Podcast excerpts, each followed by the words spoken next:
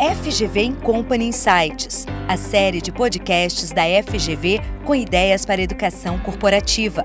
Produzido pelo FGV Company em parceria com a FGV AESP Pesquisa e Publicações. Olá, a inteligência artificial tem transformado as finanças, principalmente em relação às estratégias de investimento, avaliação de riscos e tomada de decisões. No podcast FGV Company Insights de hoje, vamos falar sobre o impacto da tecnologia e da inteligência artificial nas finanças, as vantagens e os riscos para os investidores e para as organizações.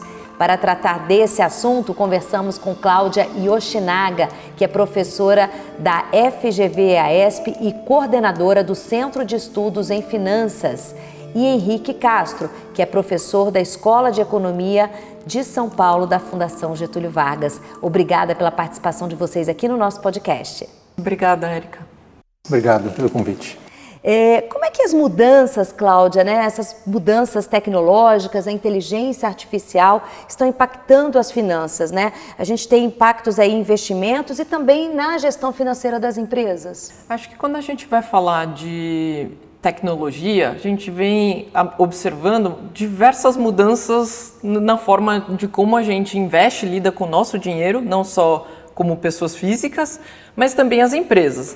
Então, quando a gente vai pensar em inovações e tecnologia, a gente tem desde discussões como Open Finance, que é a possibilidade de compartilhamento de dados entre diversas instituições financeiras, facilidades na hora de se investir, a gente começa a discutir aplicações sobre criptomoedas, é, finanças descentralizadas e também cada vez mais aplicações em como facilitar e melhorar o gerenciamento das empresas, né, em termos de gestão financeira.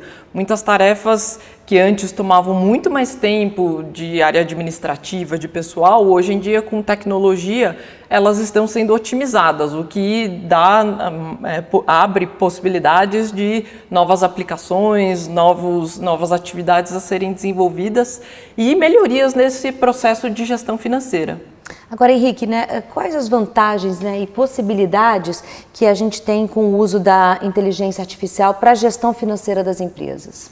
Na, na parte de, de, finanças em geral, né, quando a gente vai assim, pensar no uso de inteligência artificial, a gente pode é, pensar em ferramentas que vão melhorar a capacidade de tomar decisões. Então, nesse aspecto de tomar decisões, seja para investimentos, seja para análise, por exemplo, de fusões e aquisições, seja para a produção de relatórios, que são coisas que precisam de dados que são gerados pela própria firma e que isso vão ser processados de uma maneira mais eficiente ou que vão ser processados em maior volume e de maneira mais rápida, que às vezes é muito difícil uma pessoa né, conseguir fazer isso de uma maneira eficaz, a inteligência artificial tem muito a contribuir e já vem contribuindo nesses aspectos. Se a gente for falar especificamente da área de, de investimentos, por exemplo, né, é, uma das coisas que a gente pode é, verificar é que a, a relação, por exemplo, que existe entre ativos de investimento e que ela pode ser otimizada, ela vai ser feita de uma maneira mais rápida. É, hoje em dia você tem, por exemplo, empresas que fazem transações é, em milissegundos ou até mais rápido do que isso, é, utilizando robôs que fazem transações. Então, por exemplo, quando você, quando você, uma pessoa física que está transacionando no mercado e ela está comprando e vendendo ações por conta de notícias que ela está verificando, uma das coisas que é muito importante é saber que do outro lado tem provavelmente um robô de um investidor institucional, de uma instituição financeira grande, que está transacionando isso de maneira muito mais rápida. E quando você acha que leu aquela notícia e vai começar a operar, aquele robô já tomou uma posição, provavelmente até já está se desfazendo, porque ele consegue, de uma maneira mais eficiente, é, capturar esses movimentos mais rápido e aí, por conta disso, ele está ganhando dinheiro muito mais do que você. Não dá para competir, né? Então, não dá para você competir com quem investe pesado e está investindo realmente muito recurso com isso e vai conseguir partir na frente. E, e no mercado financeiro, partir na frente quer dizer obter é, lucros que quem vem depois provavelmente não vai conseguir obter, ou, assim, enfim, vai, vai obter uma parcela pequena. Né? É, isso, isso é uma questão que, de fato, as pessoas, especialmente as pessoas físicas que se envolvem com esse tipo de, de mercado. Que é o pequeno investidor, né, que está em casa, que faz disso, às vezes, uma segunda renda, ou até uma atividade principal, então ele vai ter uma desvantagem aí com relação a isso. Exatamente. Na, na pandemia, a gente viu que isso cresceu bastante.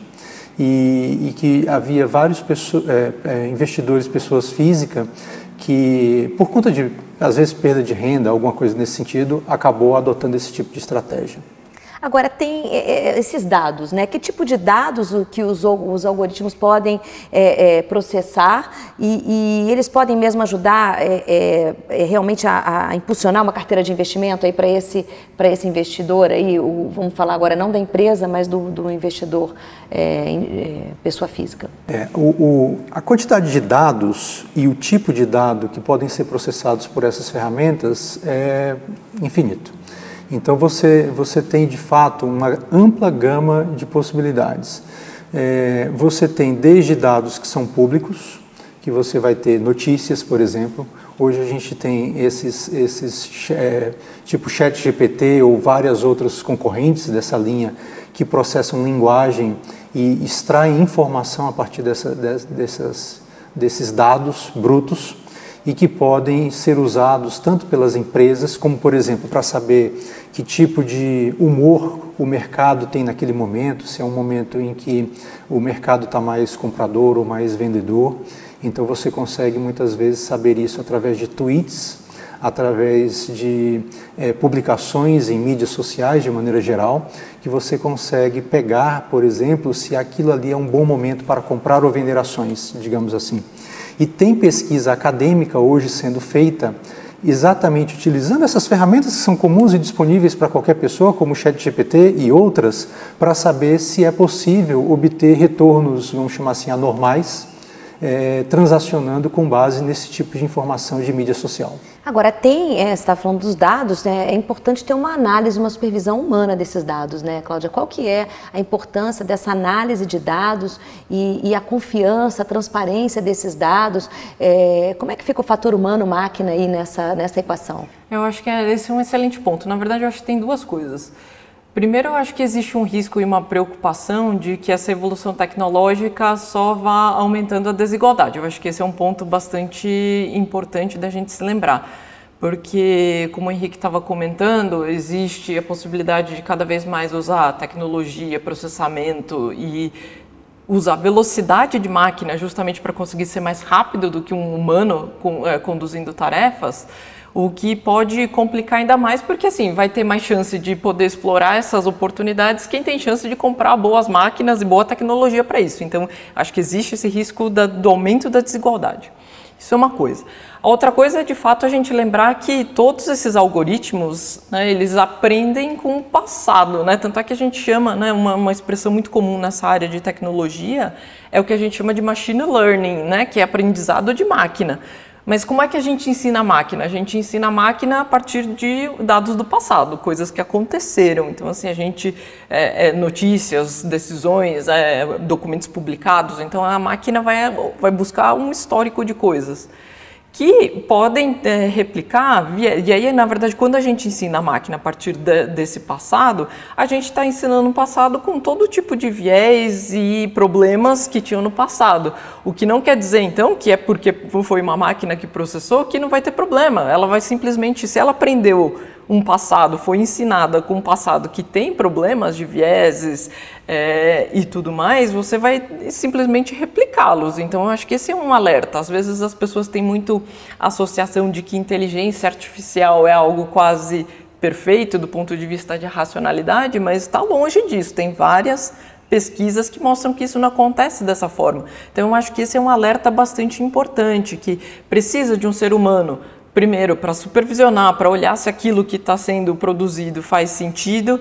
Existe é, necessidade de pessoas para fazerem gestão, gestão de outras atividades, então eu acho que a gente falou muito sobre tecnologia substituindo tarefas que eram muito é, demandantes em termos de trabalho e consumiam tempo, mas eu acho que isso abre possibilidade para as pessoas desenvolverem outras habilidades, terem talvez um exercício mais importante de análise, né? Puxa, a máquina foi lá e processou, leu o equivalente a 200 relatórios, coisa que um ser humano demoraria muito tempo, ela lê muito mais rápido, mas ainda vai depender do ser humano de falar assim, tá bom, mas o que, que eu faço com isso tudo, né? Ou como é que eu falo para a máquina pegar essas informações e a partir disso montar uma estratégia de investimento ou montar um relatório? A pergunta correta, né, para a máquina, né? Porque isso é muito importante também. E vocês é, é é, é, nesse artigo que vocês fizeram para a revista GV Executivo, né, o futuro das finanças é, é o tema da revista, é, vocês também tratam exatamente disso, né, do uso dessas ferramentas para análise de notícias financeiras.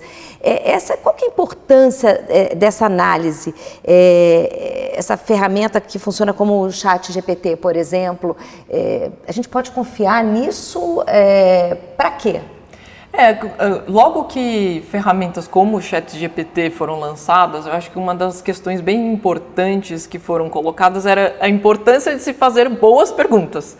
Então, assim, é uma ferramenta que é ótima, mas também depende muito de como você faz a pergunta. Daí vem o cuidado e talvez o alerta de que nem tudo que você vai perguntar lá para uma ferramenta como o ChatGPT né, vai funcionar assim como uma resposta que, puxa, né, o que falar e mandarem fazer é o que né, tá certo, é verdadeiro e eu devo seguir. Porque eu acho que depende muito dessa habilidade. Daí vem o fator humano. Né? Eu acho que é, existe também um aprendizado que nós, como usuários desse tipo de, de aplicação e de ferramenta, temos que ter, que é como interagir melhor e como como fazer perguntas certas, assim, talvez perguntar alguma coisa mais fática funcione bem. Agora, Cláudia, pontos de atenção para investidores e gestores é, em finanças com relação ao avanço dessa tecnologia e da inteligência artificial. Que pontos são esses? Que riscos é, são esses? Vocês colocam isso no artigo também. É, o que é importante prestar atenção?